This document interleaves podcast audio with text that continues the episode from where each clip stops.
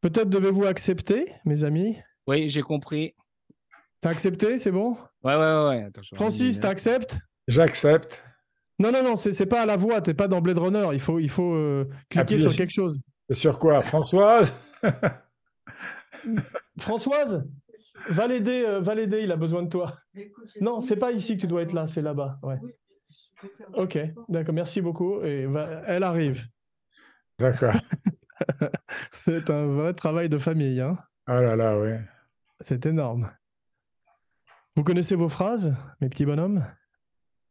On on- Oh là, on ne, pod... oh, on ne podcast que deux fois, c'est dur à dire. Hein. C'est dur à dire parce que le mot podcast est très dur à Simplement dire. parce que, Oui. en fait, euh, il faut appuyer pour dire j'accepte. Ah ben, tu peux pas? Oui. Et je sais pas faire quoi. Tu me dis, moi. Merde, on tourne en rond, merde, on tourne en rond, merde, on tourne en rond. Hein Y est Ouais. Regardez. Got it. C'est bon? Perfect. Ce podcast est un piège à con.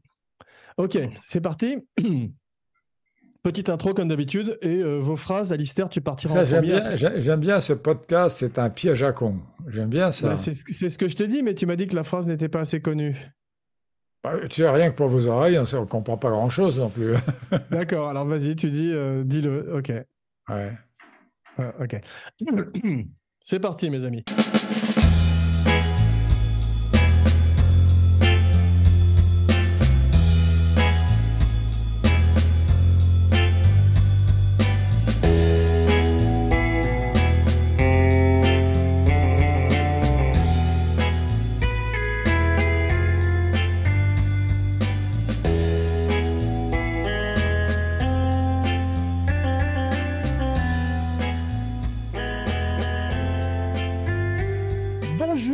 Bienvenue dans Kinopod, le podcast grand écran. En duplex de Los Angeles et Paris, je suis votre hôte Jean Weber, l'espion qui podcastait, et mes agents très spéciaux sont... Alistair Ah oui, il faut que je dise la phrase tout de suite. Bravo. Oh putain, merde, je suis désolé. C'est pas grave. Toutes mes excuses, c'est lamentable. Vas-y, excuse-moi. Ouais, excuse-moi. pas, pas- pas du tout. Je te relance. Et mes agents très spéciaux sont... Alistair, on ne podcast que deux fois. Francis Weber, ce podcast est un piège à con. Et aujourd'hui, tout ce que vous avez toujours voulu savoir sur le grand blond avec une chaussure noire, sans jamais oser le demander.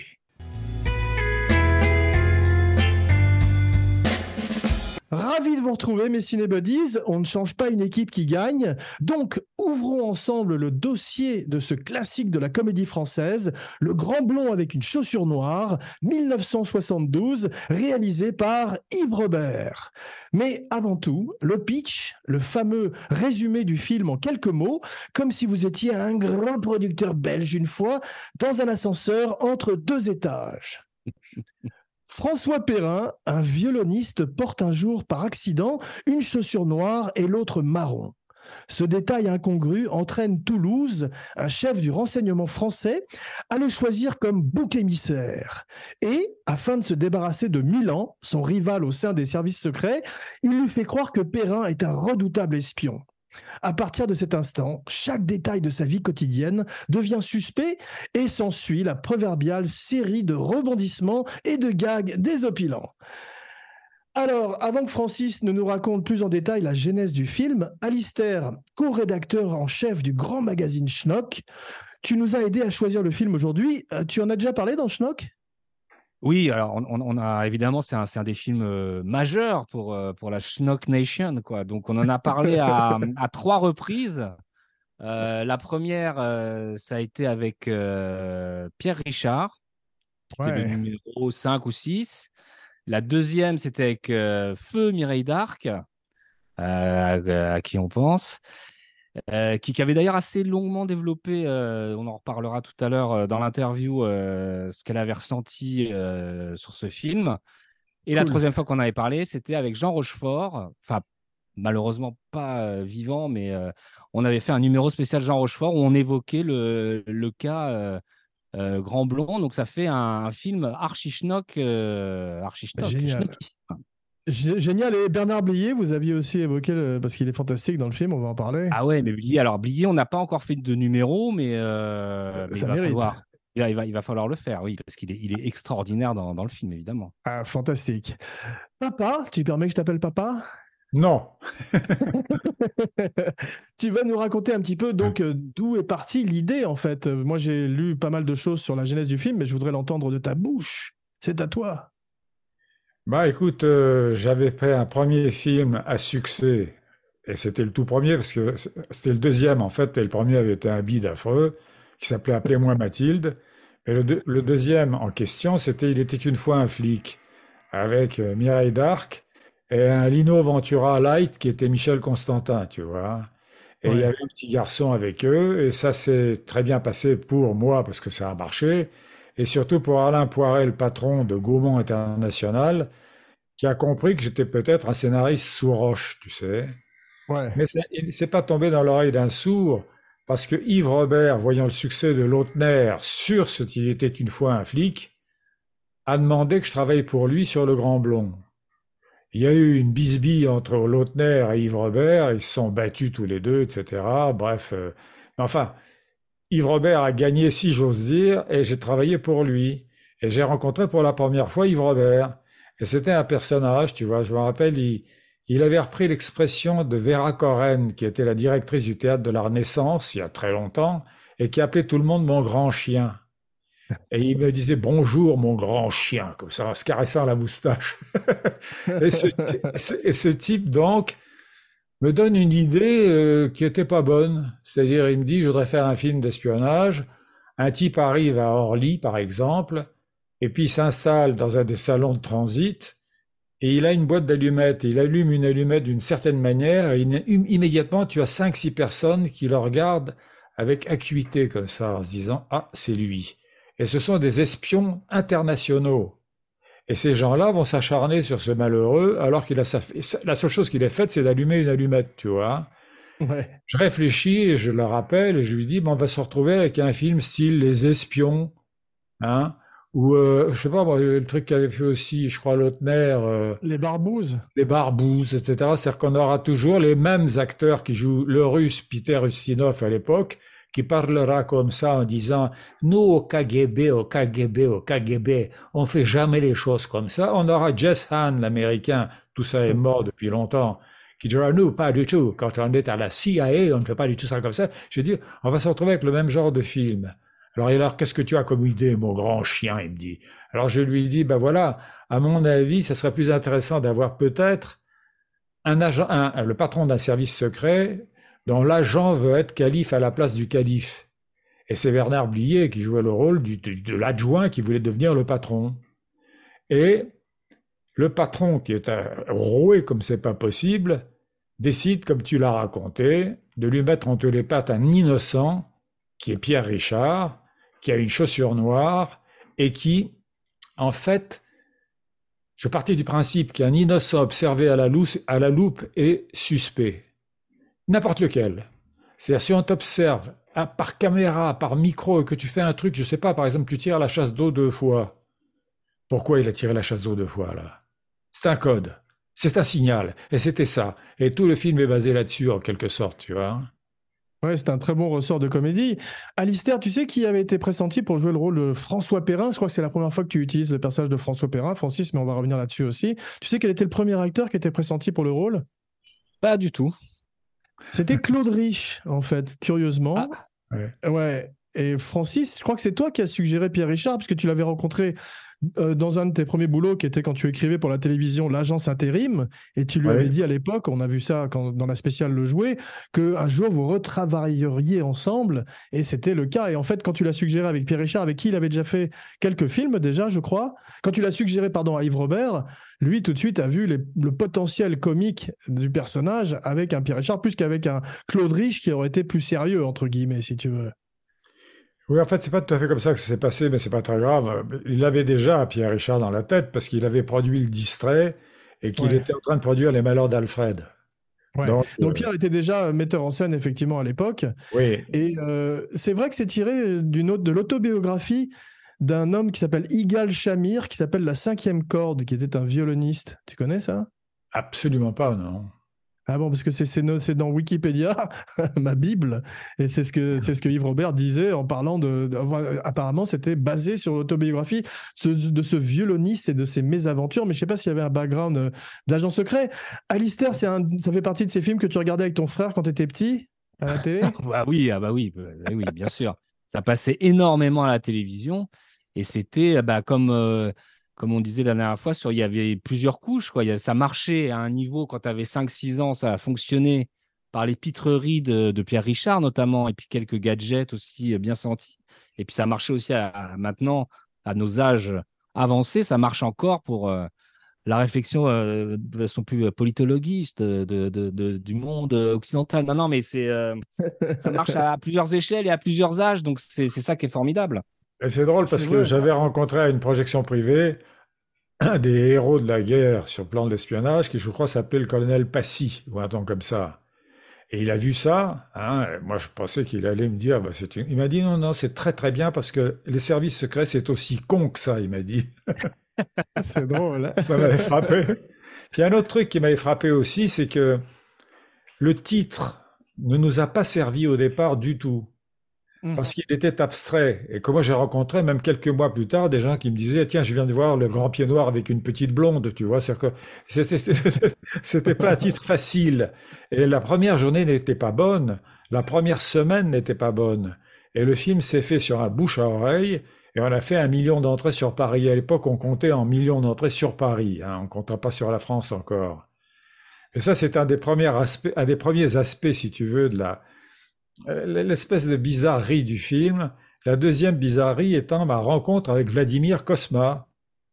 Parce que Ah, tu Kosma, parles. moi, j'étais pas metteur en scène, donc les musiciens, je les connaissais pas bien. Et en plus, étant dialoguiste, la musique me gênait. C'est-à-dire que j'avais l'impression que ça empiétait sur mes dialogues, tu vois, et qu'il m'emmerdait avec sa musique. Et Yves Robert a eu une idée étrange. Il a pris ce type qui a pris, lui, Zamfir avec sa flûte de pan, pour en faire une forme de musique tzigane sur un film d'espionnage. C'était pas du tout une musique en situation. J'étais incrédule au départ et en fait c'était formidable à l'arrivée. Et en plus tu as dit une chose juste sur Cosma, tu as dit c'est notre Mancini français. C'est un des derniers musiciens de film qui fasse des vraies mélodies, qui faisait des vraies mélodies dans les films. Surtout, c'est très compliqué de scorer la comédie, comme tu le sais mieux que personne, Francis. Mais là, l'idée de génie de Cosma, c'est qu'au départ, le brief qu'on lui donne, c'est fais-nous un pastis, un pastiche, pardon. C'est Sean Connery Ah, qui dit ouais. pastiche. Non, c'est toi, là, c'est toi là. Et il, et il dit non, je vais pas faire un pastiche de James Bond. En fait, c'est cette idée de la flûte de pan qui est géniale parce que c'est comme euh, la musique du troisième homme. Tout d'un coup, ça donne une identité au film extraordinaire et ça. C'est- Je trouve que ça ne pas. Toi, tu disais Francis que ça parasitait. T'étais pas content. J'ai lu dans Wikipédia une fois de plus que t'étais pas content, content au départ de cette musique qui tu croyais parasiter effectivement tes dialogues alors qu'en fait qu'elle vit très très bien avec les dialogues en fait. Non, mais Alistair, tu connais mieux que personne l'importance de la musique dans un film. Bien sûr. Moi, moi Là, pas à l'époque.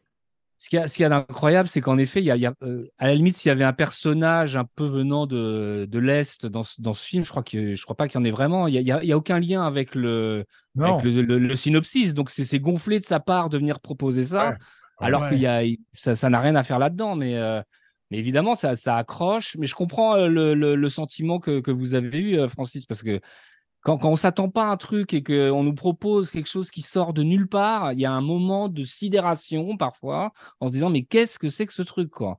Et euh, là, ça marche parce que c'est en effet la mélodie est là et puis ça fait gimmick tout de suite, ça fait euh, ça fait un gimmick. Alors en revanche, dans la suite, dans le retour du Grand Blond, il euh, il relie le thème en, en le, en le James Bondisant quoi. Il y a vraiment un clin d'œil Ouais. là du coup qui est Ouais. complètement assumé Ouais, c'est vrai. à James Bond. Mais euh, l'importance de la musique, je l'ai comprise par la suite. C'est-à-dire que je me rappelle évidemment de musique comme Le Troisième Homme par Anton de Cara, je me rappelle des Jeux Interdits, je me rappelle tout ça, et, et des films de Maurice Jarre aussi. C'est euh, que ce soit Jivago, que ce soit euh, euh, le film. Sans parler de Morricone, de John Barry, de Lalo Schifrin, de tous ces grands musiciens, Et ou tout. Ça- Ça m'a pris du temps parce que un dialoguiste est un type qui a la, musique des mots dans la tête pour arriver à diriger l'acteur et c'est considérer l'acteur comme un interprète pour qu'il te restitue ce que tu as écrit toi. Ce qui fait que la musique en plus me paraissait inutile. j'avais envie que les gens disent mon texte et qu'on vienne pas les emmerder avec des notes de musique. Ce qui est une chose, euh, c'était idiot, quoi. Mais maintenant, je suis content de certaines musiques de mes films et pour cause, hein. Ah ouais, et c'est vrai que Cosma a souvent récupéré euh, le folklore d'une culture pour un film, comme il l'a fait avec le Mexique pour La Chèvre, et de Ouais. façon brillante, ouais. Hmm. Et Cosma est un Mais- personnage inouï, tu sais. C'est un personnage de roman. Il disait de lui-même, c'est un accent merveilleux que j'imite à moitié, il disait Être roumain, ce n'est pas une nationalité, c'est un métier. Et effectivement, il était malin comme un singe. Et il tenait ça de son père, qui s'appelait Théodore Cosma, personnage hallucinant aussi, qui se faisait passer pour Joseph Cosma, comme s'il avait composé les feuilles mortes, tu vois. Et puis, il arrivait, par exemple, chez les gens, on lui faisait des ristournes. Tu vois, il se faisait un costume, on lui faisait 10% de ristournes. Et pardon pour ce trivia, je vais le faire très court, mais il avait une spécialité, c'est qu'il allait à la maison du caviar. Ah, monsieur Cosma, comment ça va, etc. Très bien. Je veux goûter un caviar, si possible, pas trop salé. Alors, on lui donnait une petite cuillerée d'ossiètre. Il le goûtait, il disait, non, non, pas ça, non, beluga, fais voir beluga. On lui redonnait une cuillerée de beluga. Oh non, non, non, non, pas ça, sevruga. On lui donnait du sevruga, un autre caviar qui goûtait. Redonnez-moi un peu d'assiette. Il se gavait de caviar et il partait gratuitement, tu vois, c'était le personnage. Eh ben, le fils a hérité ça, plus un immense talent de musicien. C'est vrai. Est-ce que vous avez euh, parlé de Cosma dans Schnock? Vous aviez, vous l'avez interviewé Alors dans le numéro ouais, de Pierre Richard, il y avait un papier sur, euh, sur la, la, la- le making of de, de, de, ce, de ce titre que, que enfin tout ce que tout ce qui était dedans vient d'être raconté par Francis, donc euh, j'ai rien à, à rajouter, sauf que vraiment il y a, y a une audace euh, parce qu'en plus il est pas, il débute un peu à l'époque Cosma, hein. il vient, il, il a remplacé Michel Legrand, c'est un peu un un, un, un assistant de Michel Legrand au tout début. Il là, était le- il- Il était le nègre de Michel Legrand. voilà. Et donc, euh, Legrand pouvant pas bosser avec Yves Robert, je sais plus, c'est sur euh, Claire en bar ou je sais pas quoi, dit à Cosma, bah vas-y. euh. Et c'est comme ça qu'il s'impose. Mais euh, donc, euh, tout- il est, et là, il est, il est un peu gonflé de dire non, mais attendez, moi, je vais pas faire un pastiche de James Bond, je vais vous faire un truc. euh, un truc, euh, ouais, c'est un peu le. Ah, C'est génial. Euh, Le passage de James Bond aurait été oublié, alors que cette musique de Zamfir, on s'en rappelle encore aujourd'hui, quoi. Exactement. Et ça définit complètement le film, bizarrement. Tout à coup, on sait ce que c'est. Mais ça, a la légèreté des, des Panthères Roses de Mancini ou de ces films, tout d'un coup, où il y a euh, une mélodie, comme tu dis, et en même temps, euh, une légèreté fabuleuse. Et en même temps, alors, je, je, je vais rajouter un autre truc, c'est qu'il y a un côté absurde aussi qui, qui est rajouté avec ce. Parce qu'on ne sait pas d'où ça vient. Et il y a d'autres moments dans le film qui sont très absurdes, au sens euh, humour absurde, je veux dire. euh. Ouais.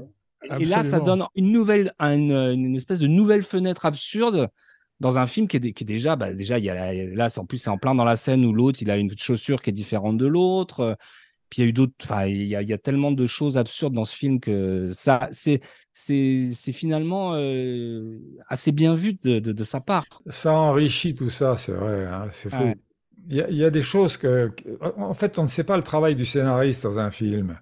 Mais la robe de Mireille d'Arc que tu as là derrière, c'est dans la colonne de gauche du scénario. J'avais écrit Elle a une robe décotée dans le dos et qui frise la correctionnelle, je me rappelle. Donc, c'est pas une idée de metteur en scène, tu vois. C'est un Ouais. coup qui voulait voir le derrière de Mireille d'Arc. Qu'est-ce qu'elle t'avait dit, Mireille? Parce que moi, j'avais lu euh, dans, le- dans une interview Yep. que c'était c'était une idée d'elle, parce qu'elle, comme n'avait pas de poitrine, elle fallait qu'elle attire elle- l'attention sur ses C'est reins. faux, c'est faux. Bon, c'est ce qu'elle C'est nous faux, dit dans c'est l'interview. Après, avec- Ah non, mais je- C'est ce donc que je dis c'est faux parce que c'est très tendre de ma part. Ah ouais, ouais. J'adorais Mireille, c'était quelqu'un de formidable. Mais c'est faux parce que je l'ai c'est écrit dans le scénario, tu vois. Cette question de qui est à l'initiative de ce truc-là, elle raconte surtout que sur le tournage, apparemment, alors ça, je, je, je faisons-lui confiance, sur le tournage, il y a eu quand même une espèce de sidération de, de certains membres de l'équipe. Et de Pierre Richard aussi. euh, et, et de De Pierre Richard, il n'était pas prévenu. Et surtout, elle nous dit dans l'interview, Francis, elle nous dit que Yves Robert a découvert, ce qui me paraît un peu bizarre, mais qu'elle a fait a découvert tout le monde ça sur le plateau, et qu'Yves Robert lui a dit attends, il faut qu'on rebidouille un peu euh, ce qu'on avait prévu. Donc il y a eu un moment de latence apparemment où euh, ça a un peu perturbé le plan de travail, mais je, je sais pas. Enfin, tout ça, ça fait partie, si tu veux, de ce qu'on raconte après.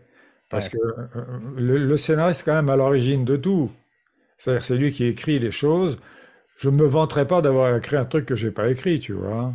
Et Ouais. là, je ne m'en vante pas non plus parce que je trouve l'idée d'autant plus jolie que je l'ai sous les yeux là. Et c'est vrai qu'il y a un travail avec euh, Guy Laroche, magnifique, et je crois que la robe s'appelait Claire de Fesse, ce qui était un joli nom. C'est très très beau. Amusant, oui. Oui, c'est un fesse à fesse. Mais Enfin, de toute façon, c'est euh, c'est c'est- c'est- c'est- c'est des histoires magnifiques, un film, finalement. hein. Et elle est Moi, je- fantastique. On, on peut parler un peu de Mireille Darc quand même, rester encore un peu sur elle, parce qu'elle est merveilleuse dans le film. Elle est très belle, et puis en plus, elle est drôle. Ça m'a fait penser à Marilyn dans certains Lem Show. Elle a la même puissance comique, tout en étant aussi sexy euh, que Marilyn. C'était... On, on parle pas assez euh, de son talent. Je trouve qu'elle est assez mésestimée, parce que Ah oui. elle est extraordinaire. Ce qu'elle fait, le numéro de clown qu'elle fait quand elle se prend les cheveux dans la braguette de Pierre Richard. Ah, c'est Ah, vraie. C'est une histoire vraie, Au départ, ça. elle a une voix de petite fille en disant Ah, vous me faites mal. Et ensuite, elle s'énerve. Et ça, faut le faire. C'est un, c'est une grande, grande actrice. Et il y a une chose qui, qui est très drôle, c'est qu'il y a une réplique qui n'est jamais passée tellement les gens riaient. Et, qui est, et quand Pierre Richard, qui a donc euh, les cheveux de d'Arc dans sa braguette, elle est à quatre pattes et il se dirige vers la salle de bain. Et euh, pour faire le trajet, j'ai ajouté une réplique qui était Vous avez un joli petit appartement. On l'a jamais entendu. Et en fait, on l'a entendu pour la première fois à New York à cause des sous-titres. Ah. Les gens ont rigolé sur les sous-titres. Et je parle de New York à juste titre, parce qu'il y avait un type qui s'appelait José Luis de Villalonga. Tu te rappelles pas de ça Euh, José Luis de Villalonga était un Espagnol qui euh, jouait toujours des joueurs de polo. Il était extrêmement distingué, comme ça, très- élégant. Et un jour, il est dans un cinéma à New York. Et ces cinémas, tu sais, où tu as les sièges qui montent vers l'écran, comme ça. Et... euh, il s'est assis, il avait acheté un des tout premiers pantalons à fermeture éclair. Et il y a une fille qui s'assoit devant lui, qui fait ça avec ses cheveux, et elle a les cheveux qui passent au-dessus du fauteuil, au-dessus du dossier du fauteuil. Et lui, il voit qu'il a fait sa fermeture éclair de braguette est, est ouverte. Il se lève, il tire et il coince les cheveux de la fille. Et ils sont remontés jusqu'aux toilettes des- des- des- du cinéma, tous les deux à la quatre pattes, etc., etc. Et c'est lui qui le racontait. Et moi, je lui ai piqué ça pour la robe. Ah, C'est génial. drôle. Ah, pas pour la robe, pour les cheveux plutôt. Ouais. Mais d'ailleurs, il y a un motif, parce que quand euh, la femme, Paulette, Paulette, Paulette, Paulette, euh, de- la femme de Jean Carmé, demande à Pierre Richard de faire le cheval, tout d'un coup, il se retrouve à faire le cheval avec euh, Mireille d'Arc. Donc c'est vrai qu'il y, a- il y a un motif. Alors c'est marrant. alors, moi, je suis, je suis assez d'accord, Jean, quand tu dis que ça ressemble à, à du Billy Wilder, en fait, parce que Ouais, je trouve que on est très proche de sept ans de réflexion, d'embrasse-moi idiot. D'ailleurs, que ça soit que ça soit dans, dans la scène de la braguette ou que ça soit dans la scène de Fait le cheval ou je sais pas quoi, qui fait penser Ouais. énormément à Billy Wilder pour moi, et notamment à Embrasse-moi idiot. Donc je sais pas si, euh, enfin je sais que Francis Weber doit, doit énormément apprécier euh, Billy Wilder, mais Oh oui, oh oui. On peut noter, ce qui est intéressant, c'est que et Billy Wilder et toi avez, avez terminé votre carrière brillamment avec un remake de l'emmerdeur. Ouais, je l'ai- je- J'ai dit, je dis euh, que je l'ai tué. En fait, non, je- comme je vous le disais, quand on en parlait, j'ai un alibi, j'étais à Paris, il était là-bas. C'est vrai que c'était son dernier film. hein. Et c'est triste pour nous. En tous les cas, est-ce que c'est vrai qu'on on propose le scénario d'abord à Dabadi et que c'est lui qui suggère ton nom à Yves Robert? J'ai lu ça. Non, en fait, c'était Pino... il avait suggéré mon nom pour un film avec Pinotto, en fait. D'accord. Ouais. C'est drôle. Et euh, Jean Poiret, non, Alain Poiret, pardon, le producteur de La Gaumont, donc, qui a fait plein de films avec toi, euh, refuse le casting de Pierre au départ de Pierre Richard parce qu'il dit qu'il n'est pas connu en province, c'est pas une star en province. C'est vrai, c'est vrai. C'est vrai ça ouais, Ouais. C'est étonnant. Ah bah, il- et alors attends, parce que c'est intéressant, il proposait qui? Alors Parce que Claude Rich, à la, fin, je, à l'époque, c'est pas non plus euh, une star Bah, en c'est province. vrai, je mais- pense. C'est Attends, vrai. mais dans le- tu sais, la phrase de Milos Forman, casting is destiny, il voulait, dans le rôle de Jean Carnet, Jean Carmé, l'extraordinaire rôle de Maurice, qui est un des personnages principaux du film, il voulait Jean Lefebvre, Alain Poiret. Oui, parce que c'est un copain à lui. Mais Ça euh, moins bien. Bien sûr que oui. Mais d'un autre côté, euh, c'est étonnant que le casting ait été aussi réussi parce que il voulait pas de Pierre Richard, il voulait pas de Carmé, Poiret. Yves Robert les a imposés quand même, tu vois, et on pouvait pas Ouais. trouver mieux. Carmé, Ouais. comme Depardieu l'appelait le petit homme, tu vois. Carmé Ouais. était, était magnifique là-dedans. euh. Elle est extraordinaire, une puissance comique comme Bernard Blier, d'ailleurs, qui se retrouveraient tous les deux dans Buffet froid. Il y a un moment où, quand, euh, quand Bernard Blier arrive avec son pistolet, avec son silencieux, face à Carmé, t'as l'impression que c'est une prequel de Buffet froid, tu sais. Quand ils sont dans Tu sais, elle, y sert un truc marrant, hein. C'est que tu as euh, Carmé, en fait, euh, ne voulait pas. Euh, ma femme couche avec un fleuriste, etc. Tu vois, il, il- il butait là-dessus. Et c'est un moment euh, intéressant quand même, je veux dire. C'est très drôle. Ouais. Est-ce que tu as fait euh, un travail journalistique sur les espions? Parce que je sais que pour le, télé- le téléphone rose, tu as fait tous les bordels du Venezuela pour te, pour, euh, pour te renseigner sur les putes. Mais là, est-ce que, est que, tu as, euh, est-ce que tu as travaillé un peu la question sur les espions? Est-ce que tu as interviewé des espions? Non.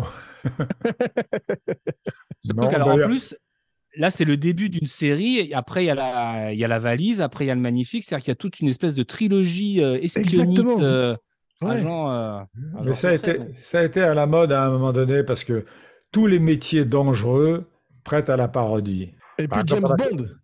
James Bond sur- était énorme. non, par, exemple, par, par exemple, sur les chirurgiens, on a fait des métiers, euh, des, des- des- des films sur des chirurgiens maladroits. À partir du moment où il y a un danger, hein, tu vois, ça, ça, c'est intéressant. C'est vrai, mais c'est, euh, le, le film est un, pasti- un pastiche, quand je recommence, une parodie un petit peu de James Bond, tu sais. euh, ce, que, ce que tu ferais encore plus dans le deuxième, la suite, Le Retour du Grand Blond, dont tu peux nous parler brièvement. Je crois que c'est pas celui dont tu es le plus fier, Francis, mais c'est un bon film, moi, je trouve. Moi, pas, non. Je trouve que c'est pas réussi. Qu'est-ce qu'on pense, Alistair, du deuxième? C'est moins bien que le premier. Ouais, ouais. Alors, non, alors déjà, il y a un truc qui m'a étonné parce que je les ai regardés. Je suis un mec qui bosse, hein, vous savez, donc j'ai j'ai revu ça il y a- hier. Le deuxième, il fait 1h16. C'est-à-dire que c'est en- en- c'est déjà un, une- un format qui est, qui est très rare, quoi. C'est 1h16. C'est presque un- Un moyen métrage, ouais. un moyen métrage, quoi. C'est alors, il y a, y a des pour, il y a du pour et du contre dans le deuxième. Moi, je trouve qu'il y a des choses qui marchent beaucoup mieux que dans le premier. Il y a des scènes euh, mieux, euh, peut-être encore plus, euh, plus cultes. Alors, mais après, c'est vrai qu'il y a, il y a peut-être un ou deux tunnels. Alors déjà, qui fait 1h16, peut-être que c'est euh, le, le premier est plus efficace, même s'il fait 1h30. On, Non, on, se pose, on- on se pose pas de questions. Le deuxième, il y a des moments où on se dit ah, faudrait peut-être couper un peu là. Mais euh, Ouais. Mais ça, ça aurait été un teaser, quoi. Mais euh, c'est celle qui a dit la chose la plus forte sur, sur, sur la, la suite, là, c'est Françoise, ma femme. Elle m'a dit, pourquoi tu veux faire un film de trois heures avec un film d'une heure et demie? Ouais. Et les gens qui ont découvert la, la, la, la, la, la- la sequel, c'est en faisant des prequels. C'est-à-dire que la, la, la, la grande force des gens qui ont fait le parrain numéro 2 en partant avant la mort de Marlon Brando et en faisant un truc qui était ce qui s'est passé avant. Les prequels ont donné leur lettre de noblesse aux suites. Et sinon, les suites, c'est jamais réussi, à mon avis. J'en ai sauf, fait deux. sauf les prequels de Star Wars par George Lucas, qui étaient terrifiantes. J'ai fait deux suites. Moi, c'était ça, le, le retour du Grand Blond. Et c'était aussi la suite de La Cage aux Folles, qui est pas bonne du tout. Bon, en tous les cas, c'est vrai qu'il est plus cartoon le deuxième, mais il n'a pas le- la force du sujet du premier, qui est de, de choisir Exactement. cet inconnu dans la foule, et de tout d'un coup, tout ce qu'il fait devient suspect. Et donc, Ouais. il y a un moteur de comédie qu'on n'a pas dans le deuxième. Exactement. Et par exemple, la, scène dans le deuxième. Non, mais par exemple, la scène dans le deuxième où euh, Pierre Richard arrive dans l'aéroport avec le, le, le, le tapis machin, et ça c'est c'est extraordinaire et c'est euh, Ouais. cultissime. La, même la scène de, de pur gag où on essaye de le tuer là quand ils sont au. Brésil et qui et qu'il évite tout, c'est- c'est c'est Ouais. remarquable. Voilà, donc ça c'est ça fait quand même ça fait. Mais c'est plus le, sta- le slapstick et le talent de Pierre Richard que celui de l'écriture de Francis. Ah là. ça ah, ça je sais pas mais Et puis, il y a aussi une chose que j'ai dite, là, c'est dans un podcast précédent, c'est que les films où il y a des bons moments, c'est pas des très bons films en général. Je sais que Chabrol disait, moi, dans tous mes films, il y a des bons moments. Ouais. Enfin, il y a combien de grands films de Chabrol? Sur les 60 qu'il a fait, ou les 70? Il y en a pas beaucoup, il y en a quelques-uns. De la même manière, un film que j'ai fait où il n'y a pas des bons moments, mais où l'ensemble du film paraît être un bon moment. Et je le dis sans me vanter, hein, parce que bon, maintenant j'ai pris du, la distance par rapport à ce film, c'est le dîner de con. On me dira pas, il y a des bons moments dans le dîner de con. On me dit, c'est marrant, c'est un bon film. Ouais. Alors que c'est vrai que dans le retour du Grand Blond, c'est... euh, C'est-à-dire, c'est formidable ce que tu as dit, Alistair, quand tu as dit, il faudrait en couper un bout, alors que c'est déjà une espèce de moyen métrage. Il y a un truc intéressant, on a l'impression que c'est le début. Alors, on parlait de préquel et machin, mais j'ai l'impression que moi, le personnage de Rochefort, qui deviendra Étienne Dorsey dans Un éléphant, ça trompe énormément, est en, est en, est en gestation là. Et pareil, j'ai l'impression que le, le personnage de Pierre Richard, à certains endroits, par certains endroits, euh, pareil, on- en gestation, le, le, le pignon de- ou le périn de, de la chèvre est, euh, est consort. C'est drôle. Euh, C'est intéressant ça. Oui, c'est vrai, mais d'un autre côté, il y a une chose, c'est que quand j'ai commencé à mettre en scène, moi, et que j'ai dirigé Pierre, j'ai essayé de casser toutes ces mauvaises habitudes. Alors que Yves Robert, lui, moi je le connais bien, Yves Robert, parce que je le regardais travailler. Quand on est scénariste, quand on vous accepte sur le plateau, parce qu'en général, on, on dit Ah, bonjour, tu vas bien? Oui, bah attends, pousse-toi un peu. C'est-à-dire que le scénariste, c'est un type qui est totalement méprisé sur les Oui. plateaux. Mais quand je regardais, je, je- je trouvais qu'il y avait des choses qui m'étonnaient, parce que je n'aurais pas dirigé les gens comme ça. À un moment donné, il y a un type qui s'appelle Cassia, je crois, qui joue un des espions, et qui dit Oui, monsieur. C'est-à-dire qu'il cherche à faire un, un- un- un effet sur une- deux mots. Non, c'est oui, monsieur. C'est... J'ai eu ça avec Naomi Lenoir, qui est un, un mannequin ravissant que vous connaissez, et qui jouait euh, le rôle de la copine dans euh, La La doublure. doublure. ouais. Oui. Et qui arrivait simplement, elle, devait, elle avait une phrase à dire qui était au, au valet parking, qui était peut-être Danny Boone, peut-être, ou c'est ça, elle lui disait J'en ai pour une minute. Alors je lui dis euh, Non, Naomi, pourquoi tu dis une minute? Quand tu, quand tu donnes ta clé de voiture, tu dis J'en ai pour une minute.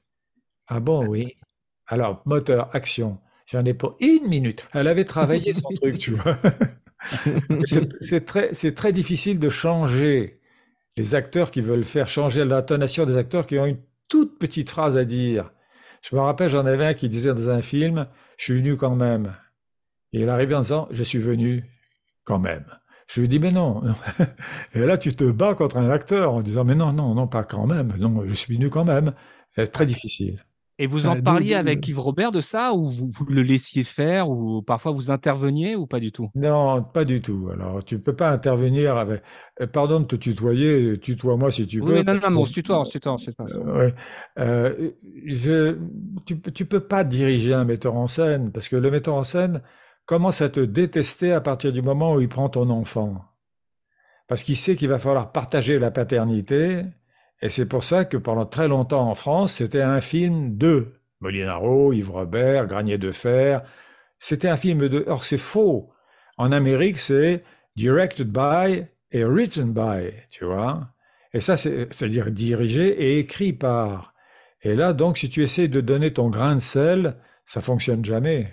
Je me rappelle, je me disputais, mais je l'ai déjà raconté, avec Granier de Fer, parce que Granier de Fer est un type qui était un contemplatif. Et on faisait un film d'action qui s'appelait Adieu poulet, avec Ventura et, et, et, et, euh, Devers. Ouais. Et euh, il, voulait tout le temps des vols de cormorans, mais ça, je l'ai déjà dit. C'est-à-dire qu'on est en tournée, euh, en tournée sur une plage, et euh, il voulait tout le temps, mais même quand il y avait une course d'action, comme c'est une course automobile, où c'est débridé, il disait, est-ce qu'on peut pas mettre un vol de cormorans Mais fous-moi la paix avec tes cormorans, il n'y a rien à faire. C'est comme les colombes de John Woo. C'était ces cormorans de, de, de granier de fer, en fait. Ouais. Pourquoi il voulait Oui, ça? parce qu'on m'a expliqué ce, ce qui s'est passé avec Garnier de Fer, c'est qu'il a été malade entre 10 ans et 14-15 ans. Je sais pas, c'est un problème de poumon ou un truc comme ça, mais il est resté allongé très très longtemps avec le regard sur le ciel à travers la fenêtre. Et il est devenu comme ça très contemplatif. Ce qui fait qu'il ne voulait pas, lui, il s'en foutait que des gens se tiraient dessus comme ça dans deux voitures, que c'était du sang partout. Non, ça, ça l'intéressait pas. Il avait trouvé très beau ce vol de cormoran comme ça. Il voulait m'amener son univers dans un truc d'action et j'avais beaucoup de mal, moi. C'est le dîner de contemplatif, ouais. Pardon. Mais donc, euh, par Oh. je voulais vous, vous choquer, à réveiller un peu tout le monde. Mais donc, euh, il y, a, euh, y a un casting extraordinaire, on peut en parler un peu, parce que Paul Le Person est magnifique dans le rôle de l'ad- l'adjoint de Il est, Rochefort. toujours, il est toujours magnifique, le persan. oui. Ouais, on le verrait dans Coup de tête, où on voit, on voit d'ailleurs également Maurice Barrier dans le film qui, fait, qui ressemble plus que jamais à Charles Bronson et qui fait un des hommes euh, du service secret également. Donc il y a, il y a plein, plein d'acteurs qui sont très bien castés. Il y a, qui qui deux Castel, il y a Robert et Colette Castel, qui ne sont pas de la même famille, je pense. Hein, mais, Ah, bon, euh, il, y a, il y des ballons, il y a des ballons qui viennent de passer. je sais pas pourquoi il y a des ballons de chez Je moi. sais là. pas non plus, mais tu dois avoir une fonction euh, décorative. Mais Colette Castel, elle n'était pas la, la moitié d'un duo qui s'appelait Castel et Sayuke, celle qui Si. joue Paulette. C'est Si, ça, si. hein Ouais, ouais. Ouais.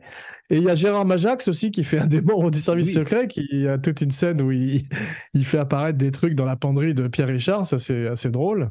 Mais tu sais que les, les, les, les- les seconds rôles dont tu parles sont effectivement, effectivement dans coup de tête. C'est des Ouais. acteurs qu'on employait tout le temps. Bien sûr. Mais Parce y en a que c'était y a des un grands.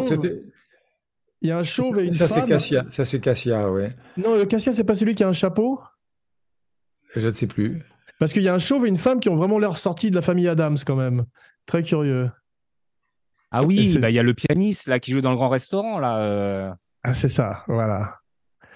Et il y a une scène, je sais pas, mais il y a une scène aussi, bon, de très, très, où tout d'un coup, c'est un vrai numéro de clown, soit à la De Funès, soit à la Marx Brothers. C'est la scène où il y a l'orchestre, où tout d'un coup, Yves Robert joue le rôle du chef d'orchestre et qui commence à tous faire n'importe quoi avec leurs instruments. Et c'est la tradition du cirque, ça, et des clowns.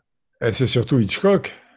Ouais, bien Hitchcock, sûr. le- avec l'homme qui en savait trop, je crois, ou Ah, c'est ça. L'homme qui en Ouais. savait trop. oui. ça. Ouais. Exactement. Mais c'est très drôle. C'est la première fois que tu utilises, on va en parler un petit peu, le François Perrin. Et c'est vrai que euh, ensuite, à un moment, François Perrin est mort. Et tu es passé à François Pignon, qui était déjà le nom de Brel dans l'emmerdeur. Mais comment ça se fait que, que- qu'est-ce qui a fait que tout d'un coup tu as retiré Perrin, comme on retire un, maillot de basketball pour les champions, et que tu, tu es passé à Pignon? J'ai pas d'explication à ça. Je je suis retourné à Perrin, je crois, dans La Chèvre, non? Oui, c'est ça, exactement. Et c'est bizarre, parce que La Chèvre, c'est moi qui l'ai réalisé, mais j'avais pas encore Pignon comme porte-bonheur, d'une certaine Ouais. manière. Ouais. Non, Pignon, je crois qu'il était dans, c'était dans les compères ou dans les fugitifs, où tout d'un coup Perrin a disparu et Pignon est revenu. Il est revenu Ouais. pour tout, il est revenu pour les, pour les, les compères, les fugitifs, euh, Le dîner de con. le dîner de con, enfin, le, le placard, tout ça, tu vois. hein. Ouais, c'est fou, ouais. Ouais. Alistair, tu voulais dire quelque chose? Euh, en général ou sur. Non, sur, j'ai j'ai euh, vu ta main se lever. Ce- cette belle main. Ah non, euh, j'essayais de voir si les ballons revenaient, mais c'est, je sais pas. ce qui s'est passé.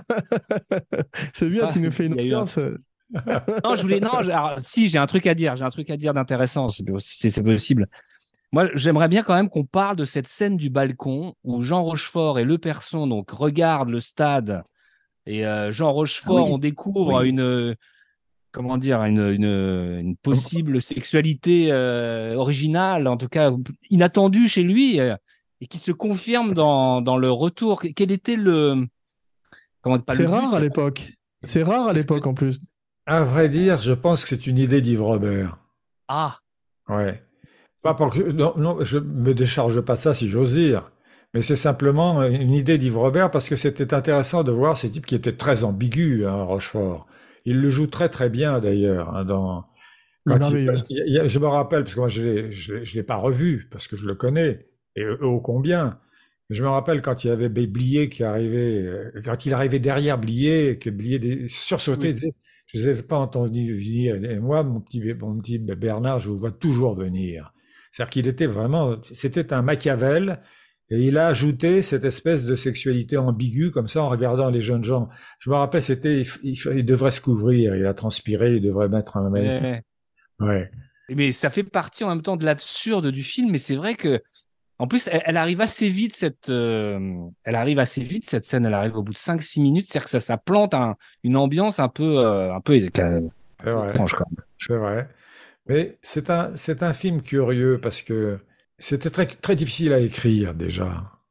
On a fait tellement de films d'espionnage, tu vois. Et il fallait quelque chose de plus. Et il y a, le, le plus est apporté justement par... euh, Ah d'ailleurs, une chose que je voulais dire qui est très importante, et ça fait partie du plus d'ailleurs, c'est que Carmé m'a dit qu'il y a deux rôles qu'il a interprétés dans sa vie où c'était tellement deux pages dans le scénario. Et c'est ceux dont on lui parle le plus. C'est le vétérinaire des fugitifs. Et elle avalait la baballe, il avalait la baballe en jouant, ce vétérinaire et le grand blond avec une chaussure noire. C'est fou. Ouais.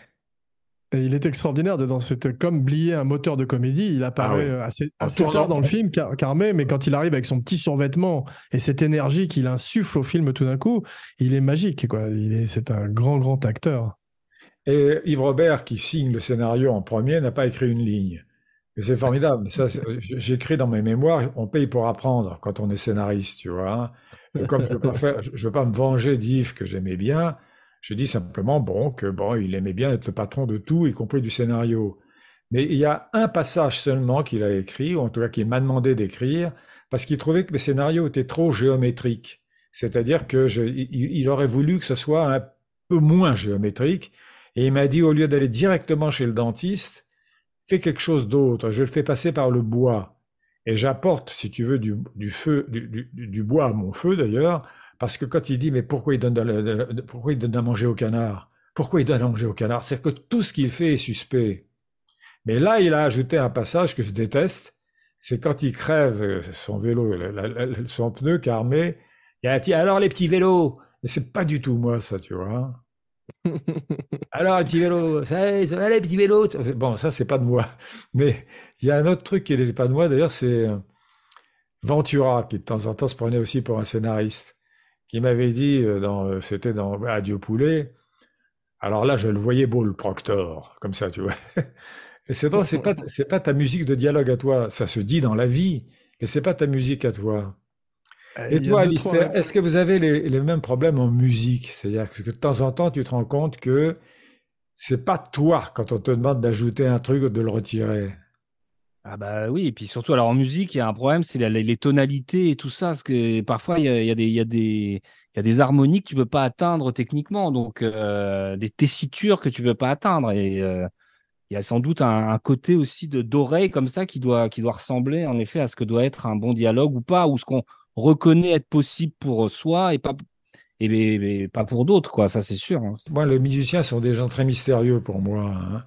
C'est comment ça s'attrape Oh là C'est ça, c'est que comment es-tu arrivé à la musique? C'est ça qui m'intéresse aussi, parce que tu es un littéraire aussi. Donc euh, les deux ensemble, ça m'intéresse. Mais euh, oui, mais on parle pas de moi là, je veux pas. Euh, si, si, on, parle de toi. Je veux dire pourquoi? Parce que tu fais partie du trio et que tu es un, créateur aussi. Pour cette raison-là, on, fait un trivia sur toi, très court.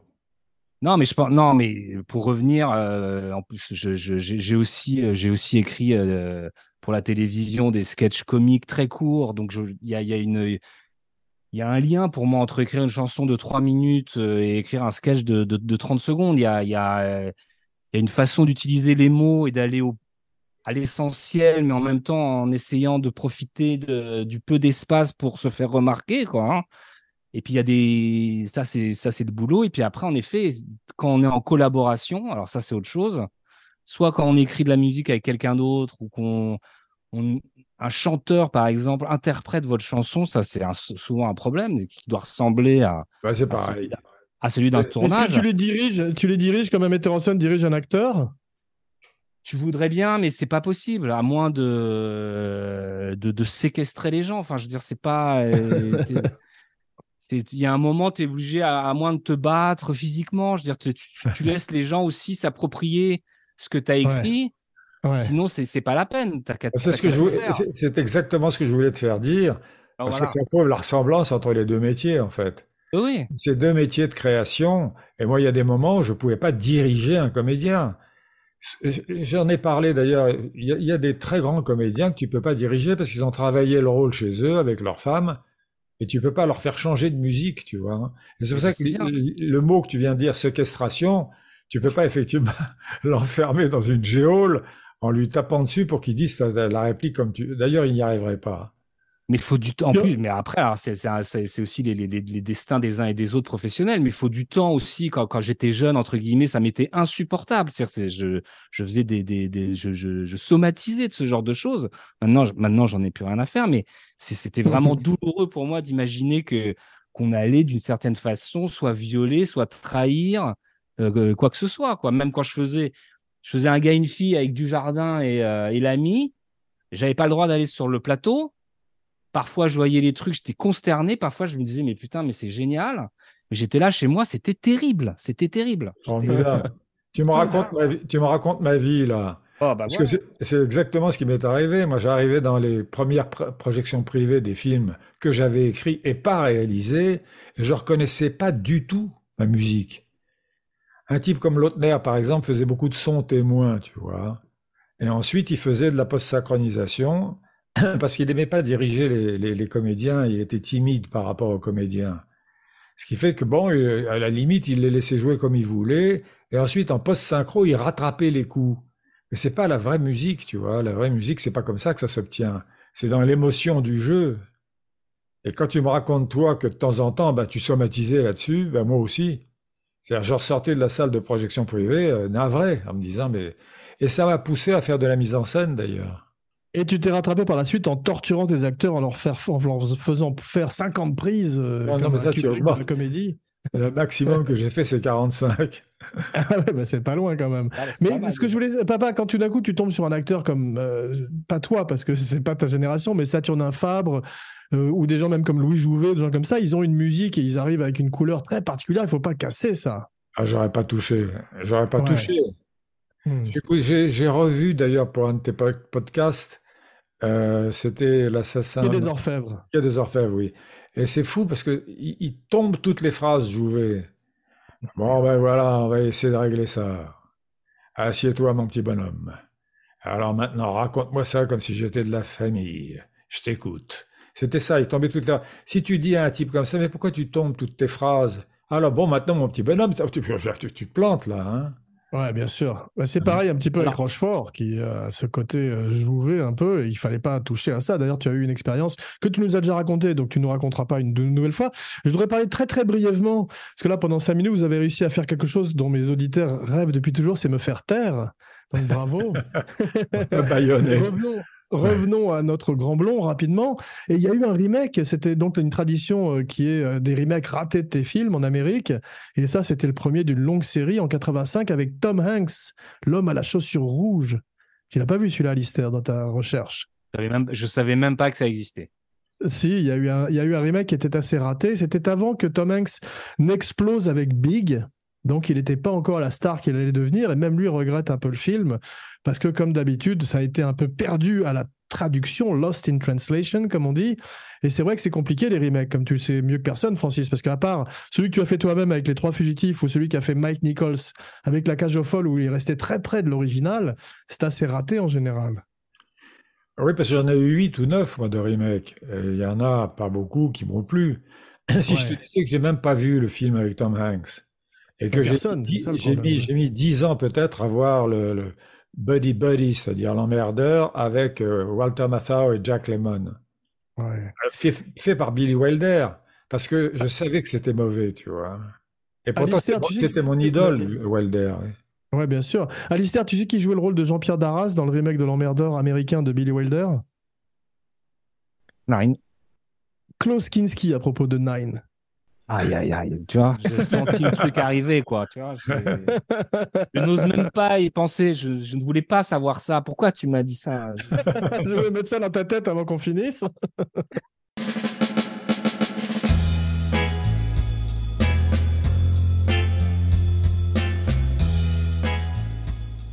Bien, merci mes cinébuddies pour ce voyage dans les années 70 et dans la filmo de Francis. Alistair, tu es maintenant comme un frère et Francis Oh. comme un père. Donc, Ainsi jamais soit-il. 203. Et on se retrouve très vite pour un nouveau podcast grand écran. Tu es toujours le bienvenu. Et c'est toujours un grand plaisir de t'accueillir. Moi aussi. Alors, je Ah voulais dire, formidable. moi, que comme tu es comme un frère, Alistair, je vais déshériter Jean pour toi. Merde, j'aurais dû me taire. Merci beaucoup. En attendant, n'oubliez pas de liker, de partager, de commenter, de follower et de vous abonner partout où vous écoutez Kinopod. Plus likez et souscrivez à la chaîne Abracadapod avec les fantastiques vidéos de Romain Lenoff et l'excellent montage de la grande Katia Lazareva. Et maintenant, voici venue l'heure de dire vos noms et vos phrases signatures, la fameuse catchphrase. Alistair? On ne pose. Oh putain. On ne pod- C'était comment C'est la catchphrase, c'est on ne podcast pas machin là? Non, non, Non, ça c'est ta, tu dis n'importe catchphrase. C'est, c'est... Attends, vas-y Francis, euh, tu voulais dire quelque chose, papa? Oui, simplement que tu dis ce qui te passe par la tête, là, pour ta catchphrase. Ah d'accord, c'est pas pareil. Ah non, là, c'est- Ouais. Tout d'un coup, c'est ton espace de liberté. Ah bien, je peux, je peux te. Tout à l'heure, on disait. euh, tu peux m'insulter si tu veux. Non mais non mais euh, on tourne en rond, merde, on tourne en rond, merde, on tourne en rond, merde. Ah ouais. Oublié- C'est beau, ça. au sommet quoi. Ah ouais, c'est formidable. D'ailleurs, euh, Yves, Robert, Yves Robert disait c'est un accélérateur de comédie. Et c'est vrai. hein. Ouais, Tout à coup, il relance la comédie comme ça. À propos, ta catchphrase? Ben, euh, Francis Weber, euh, le grand pied noir avec une petite blonde. Le grand noir avec un loden vert, tu te rappelles, c'est ça? Il, Quand il fait son, quand l'opération fait son casting à l'aéroport, il est comme un réalisateur, c'est beau ça. Ouais. Parfait, je fus Jean Weber pour Kinopod, le podcasteur avec cinq passeports et une fausse dent en cyanure dans la bouche. Il n'y a qu'une dent en cyanure dans la bouche à Jean. Et maintenant, une petite seconde, le temps d'attraper ma flûte de pan.